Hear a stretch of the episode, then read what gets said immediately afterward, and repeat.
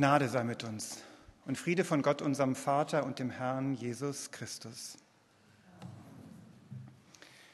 Es gibt viele Menschen, die finden Jesus gut. Einerseits.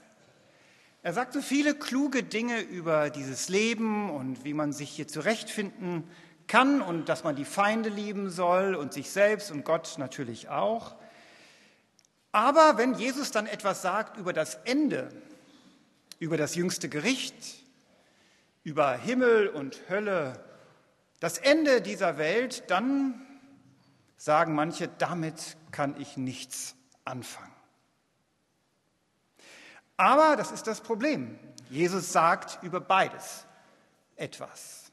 Sowohl über dieses Leben hier als auch über das, was dann kommt, oft in Bildern und Gleichnissen. Und eins dieser Gleichnisse haben wir heute gehört.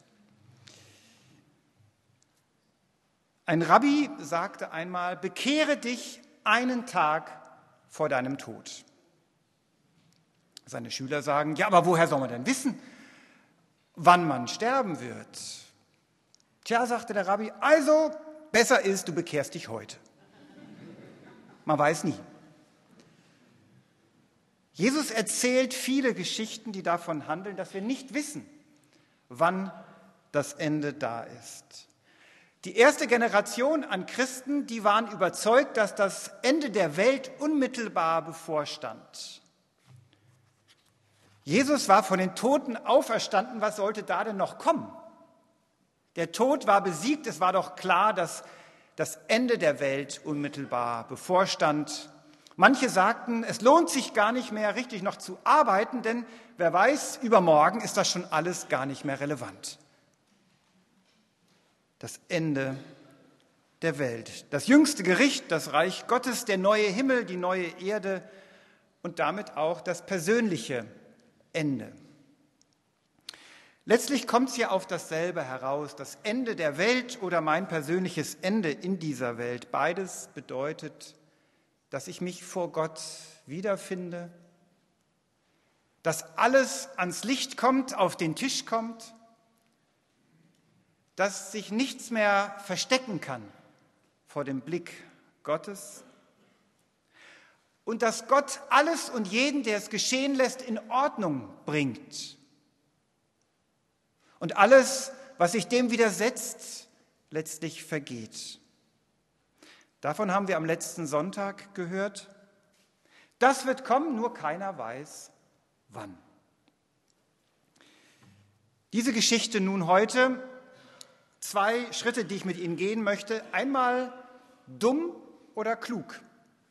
Und das zweite, drinnen oder draußen. Dumm oder klug. In dem Gleichnis, das wir gehört haben, hatten wir die Luther-Übersetzung eben gerade gehört und das Wort dumm kommt da nicht vor, sondern das Wort töricht. Das klingt viel vornehmer, meint aber dasselbe. Luther wollte das vielleicht anders ausdrücken, aber damals klang es vielleicht genauso wie dumm heute. Was ist eigentlich der Fehler von den dummen Mädchen? Zunächst einmal ist es nicht ihr Fehler, dass sie eingeschlafen sind, denn geschlafen haben alle. Außerdem haben alle auch Fackeln dabei, wie sich das gehört, wie sie damals gebräuchlich waren. Ich habe mal ein bisschen recherchiert. Viele sagen, es waren Fackeln mit kleinen Gefäßen am oberen Bereich, wo dann Öl reingegossen wurde. Während die einen Fackeln und Öl mitgebracht haben, hatten die anderen gar kein Öl dabei. Sie hatten also nicht zu wenig mit. Ihr Problem war nicht, dass der Bräutigam so spät kam und deswegen alles aufgebraucht war, sondern sie hatten gar kein Öl dabei und deshalb gehen ihre Lampen nicht an. Ganz ehrlich, gar kein Öl mitzunehmen ist nicht klug, wenn die Fackeln nur funktionieren mit Öl. Es ist so, wie wenn man ein Haus auf Sand baut. Jesus sagt es einige Kapitel vorher, das ist auch ziemlich dumm, weil es sofort, wenn der Wind kommt und der Regen fällt, in sich zusammenfällt. Jesus sagt, seid nicht dumm. Seid bereit, seid vorbereitet. Es ist wichtig, dass du nicht sagst, ja, wenn ich das gewusst hätte, dass ich nur noch diesen einen Tag habe, dann hätte ich mich anders verhalten. Jesus sagt, lebe so, dass du bereit bist, wenn es soweit ist. Würden Sie denn anders leben? Wenn Sie wüssten, dass heute dieser Sonntag der letzte Tag wäre? Es gibt einen wunderbaren Film, der heißt Alles eine Frage der Zeit. Er handelt von einem jungen Mann, der von seinem Vater die erstaunliche Mitteilung bekommt, dass er in der Lage ist, in der Zeit zu reisen. Nur in seinem eigenen Leben, in Situationen, an die er sich erinnert und nur in die Vergangenheit. Das macht das Leben natürlich ziemlich kompliziert. Am Ende bekommt er von seinem Vater einen Rat, der sagt, lebe jeden Tag noch einmal. Beim ersten Mal mit den ganzen Sorgen und äh, Problemen, den Spannungen, die uns daran hindern, die Schönheit des Lebens zu sehen und wahrzunehmen. Und beim zweiten Mal, fast genauso wie beim ersten Mal, lebe diesen Tag nur, dass du die Schönheit des Lebens wahrnimmst. Eigentlich sieht er beim zweiten Mal genauso aus, fast der Tag, und doch ist er völlig anders. Niemand von uns verfügt über die Gabe der Zeitreise, gehört nicht zu den Geistesgaben im Korintherbrief. Deswegen schlage ich vor, wir leben schon beim ersten Mal wie beim zweiten Mal. Lebe jeden Tag und nimm die Schönheit des Lebens wahr. Sei aufmerksam für Gottes Gegenwart in diesem Leben und in den Menschen, die dir begegnen. Suche Gott auch in den ganz kleinen Dingen.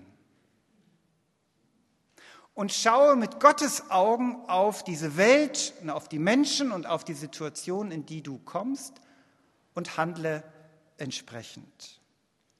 Dann,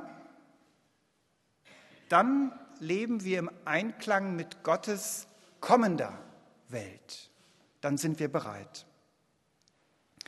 Wenn ich so lebe, hätte ich dann heute Morgen meinen Partner vielleicht so angeblöfft? Hätte ich dann vielleicht gestern doch zum Telefon gegriffen und diesen Anruf gemacht, den ich schon seit Jahren vor mir herschiebe? Hätte ich vielleicht doch ein paar Minuten länger am Bett meines Kindes gesessen, anstatt sofort zur Arbeit zurückzugehen, die auf mich wartet? Und vielleicht hätte ich ein bisschen intensiver die Schönheit eines Herbstwaldes genossen. Und ich hätte das Lächeln der Verkäuferin an der anderen Seite der Theke vielleicht doch wahrgenommen und reagiert und erwidert.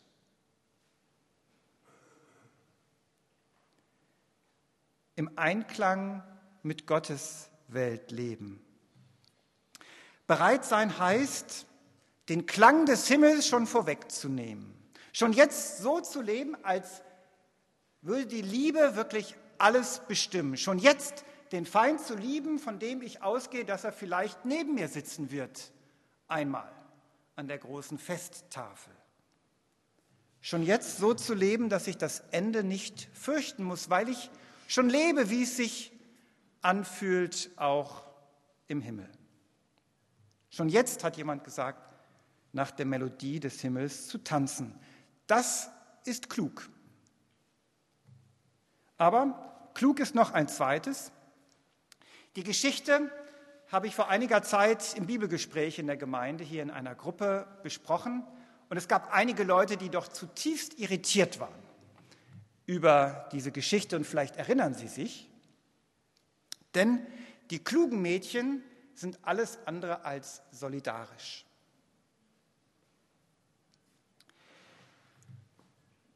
Sie wollen nicht teilen. Und dabei haben wir doch genau das gelernt, was Jesus von uns will, ist teilen mit denen, die nichts haben. Manche könnten sagen, die klugen Mädchen sind ungerecht, unbarmherzig, sie wollen nichts abgeben.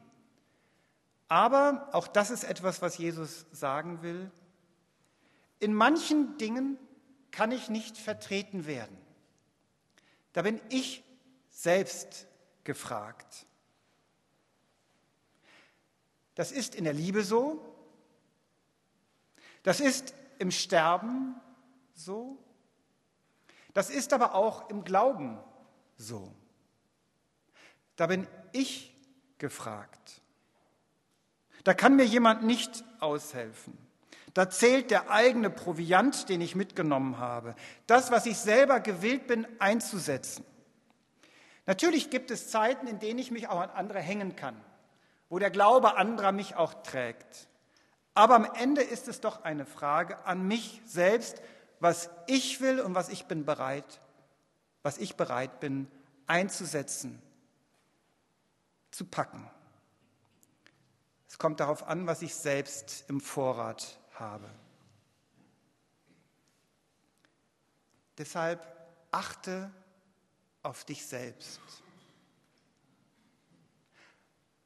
Tragen Sie Sorge für sich selbst, für Ihre Seele, für sich vor Gott. Wie können Sie das Öl in Ihrem Leben erneuern? Wie kannst du das Feuer bewahren? Wie kannst du den Geist in dir wachhalten? Es ist meine Verantwortung, es ist Ihre Verantwortung, es ist deine Verantwortung. Du kannst sie nicht dem Pfarrer in die Schuhe schieben oder der unvollkommenen Gemeinde, auch nicht den Eltern, die sich früher daneben benommen haben oder den Kindern, die dir zu wenig Zeit lassen? Achte auf dich selbst. Das Zweite, drinnen und draußen. Vielleicht haben Sie im vergangenen Jahr einen lieben Menschen verloren und Sie sind davon überzeugt, dass dieser Mensch bei Gott geborgen ist, aufgehoben ist, mit Jesus am Tisch sitzt dort wo kein Leid und kein Geschrei mehr ist und die Tränen getrocknet werden. Und Sie sitzen hier und dürfen nicht dabei sein. Die Tür ist verschlossen. Das tut weh. Überhaupt die Sache mit der verschlossenen Tür passt doch eigentlich nicht zu dem, was Jesus so sagt. Jesus sagt doch, klopft an, so wird euch aufgetan. Wie kann dann der Bräutigam den Mädchen die Tür verschlossen halten, obwohl die wie wild dagegen klopfen? Das verunsichert doch etwas. Das passt doch irgendwie nicht zu dem, was wir sonst von Jesus kennen. Aber so sind die Geschichten von Jesus, wenn er vom Ende erzählt, er will zum einen trösten und zum anderen warnen. In all den Geschichten über das Reich Gottes geht es darum, drin zu sein, dabei zu sein, hineinzugehen, mitzufeiern. Und in ganz vielen Bildern spricht Jesus darüber, wer mitfeiern darf. Und es gibt auf die Frage nicht nur eine Antwort, sondern mehrere. Die erste und grundsätzliche Antwort in den Gleichnissen Jesu ist immer die, Gott macht seine Arme ganz weit und sagt, kommt alle, ich will mit allen feiern. Er geht bis an die Hecken und Zäune und will die Leute mit reinschleppen und sagen, ihr sollt alle mitfeiern, die die anderen schon längst ausgeschlossen haben und gesagt haben, die sind es ja gar nicht wert, die passen nicht, die genügen nicht. Jesus lädt sie alle ein. Möglichst viele sollen mitfeiern. Und das tröstet uns, weil das die erste Antwort Jesu auf die Frage ist, wer mitfeiern darf. Dann gibt es aber auch Gleichnisse, die noch andere Antworten geben auf die Frage, wer darf mitfeiern. Einmal sind es die, die anderen in Not beistehen. Die Menschen in Not helfen, die Ertrinkenden retten, den Nackten kleiden, den Kranken besuchen. Davon haben wir in der letzten Woche gehört. Ein anderes Mal heißt es, mitfeiern dürfen die, die Gott vertrauen wie ein Kind. Ein anderes Mal heißt es, mitfeiern dürfen die, die ihre Gaben einsetzen, die Gott ihnen anvertraut hat. Erstaunlich oft müssen die draußen bleiben, die sagen, Herr, Herr zu Jesus. Jesus tröstet uns, indem er sagt, dass Gott das Ende in seiner Hand hält, dass die Tränen getrocknet werden, dass Gerechtigkeit und Frieden herrschen werden. Blaise Pascal hat es einmal so beschrieben.